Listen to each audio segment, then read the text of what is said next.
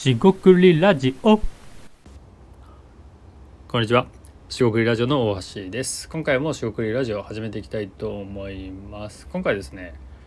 えっと、教え方ですね。えー初学者が誰に学ぶべきかみたいなテーマですが、えっと、それはですね、中級者に学んだ方がいいのではっていう、これも仮説ですが、えーそのことについて話していきたいと思います。今回もどうぞよろしくお願いいたします。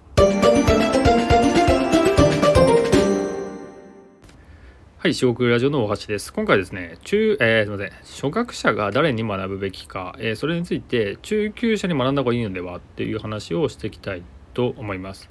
これですね、えっと、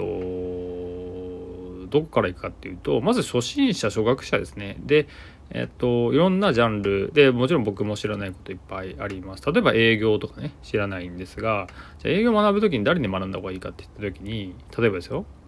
えーっと聞いてる方もですねそれをなんか自分が知らないことに知らない初心者だと置き換えてもらうといいかなと思います。でじゃあ誰に聞こうってことでそのなんかプロ中のプロの人に聞くかっていう話なんですよね。まあ聞けないというかコンタクトできなかっ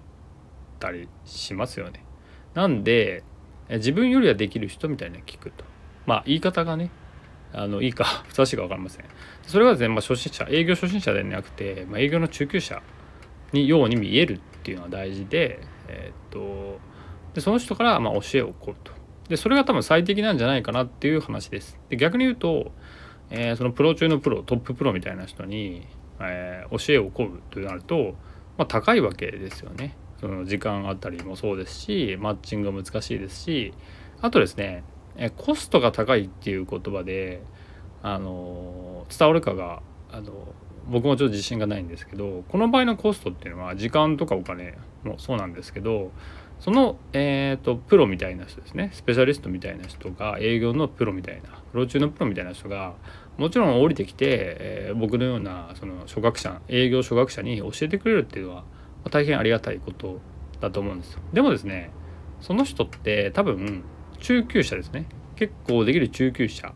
まあ、いわゆるコーチのコーチみたいな感じでやるのが多分最適だなと思ってましてレベル差がありすぎるんですよね。初学者の人が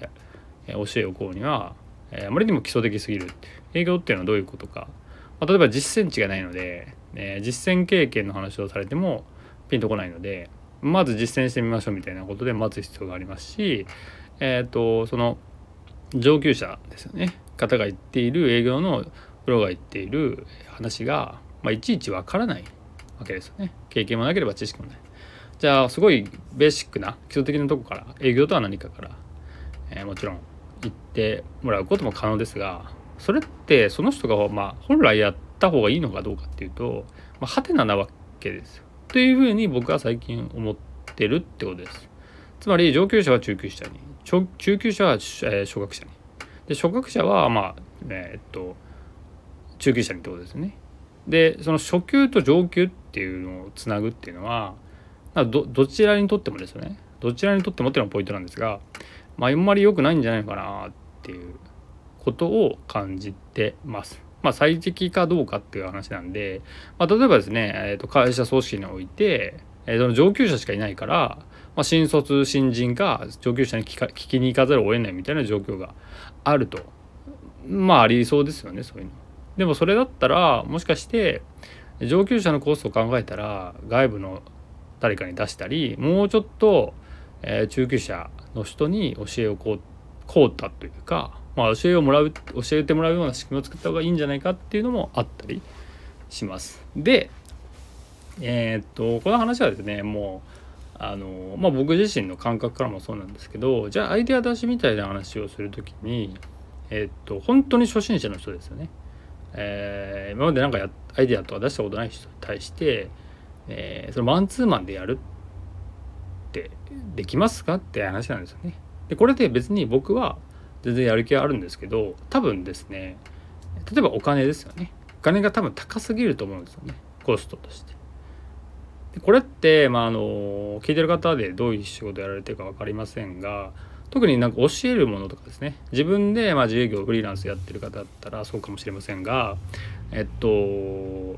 価格が高すぎるので対象にならないっていうのが、まあ、このビジネス書よくあるわけですよね。例えばガリガリ君っていうアイスがあると思いますがまだ70円ぐらいですよね。なんで子供でも買える金額なんですよね。うまい棒とかもね。12円ですか今。買える金額じゃないですか。でも、まあ、大人になったらそんなんなくてなんか300円300円でもハーゲンダッツ買いましたっけ？300円ぐらいのハーゲンダッツを買うと、えー、大人しか買えない金額ですよね。4倍もしますよねガリガリ君。だったら4本アイス買いたい。そういうその顧客ですよね。ここでは子供と言いましたけどあの顧客にとってその最適な価格帯、えー、購買ができる価格帯じゃないと買えないわけですよ。で彼女を戻すとアイデアに対する、えー、価値ですよね。つまりアイデア出しっていうのをこれから習おうとしてる人がドーンとすごいお金を買うっていうのは、えー、結構怪しいというか危ういんですよね。まあ、要はよくある、えー、教室とかね講座物みたいなやつで結構お金するのはありますよね。でその金額が絶対、えー、おかしいと数十万するのがおかしいとかって言ってるわけじゃないんですがそれをですね一括で払ってもらうのって結構危ういのかなって僕は危ういっていうか僕はあんまりやれないなって話になるとあとそれを請求、えーえー、とやってもらったところでそこで、えー、効果がありますみたいな言い切るのってあの教育っていうですね学びっていう、えー、商材を扱う部分では結構難しいんだろうなと思ったりしていますっていう話なんですね。でまあ英語ができる人はそんなことが関係ないとかいろんな他の人の考え方もあると思うんですが、えーと、ここでですね、えー、言いたかったのは、まあ、適切なですね自分のレベルのじゃ適切な学び方っていうのがあるんじゃないか。でそのレベル差ですよね、えー、があまり高いとえー、すみません高低差がありすぎると、えー、まあコスパといいますかですね、えー、お互いに良くないんじゃないのかっていう話となります。なので、あの、話戻すとですねアイディアを出すっていうのを学びたい人にとっては初学者向けの教材とサービスと、えー、中級者向けの、えー、ものとを、えー、僕自身もまあやっとと言いますかね分け始めて考えていたりします。でそれは別に差別とかでもなくその人に応じたやり方を提供したいっていうのであってまあ実はですねそれも初学者だろうが中級者だろうが上級者だろうが基礎的なことは変わらないしあとは自分でやるだけなんですよみたいな風な考え方がある人は別にね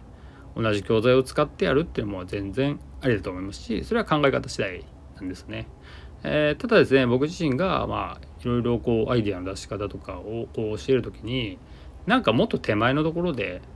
あの学んでもらった方が多分なんか理解は進むんじゃないかなみたいなことを思ったので、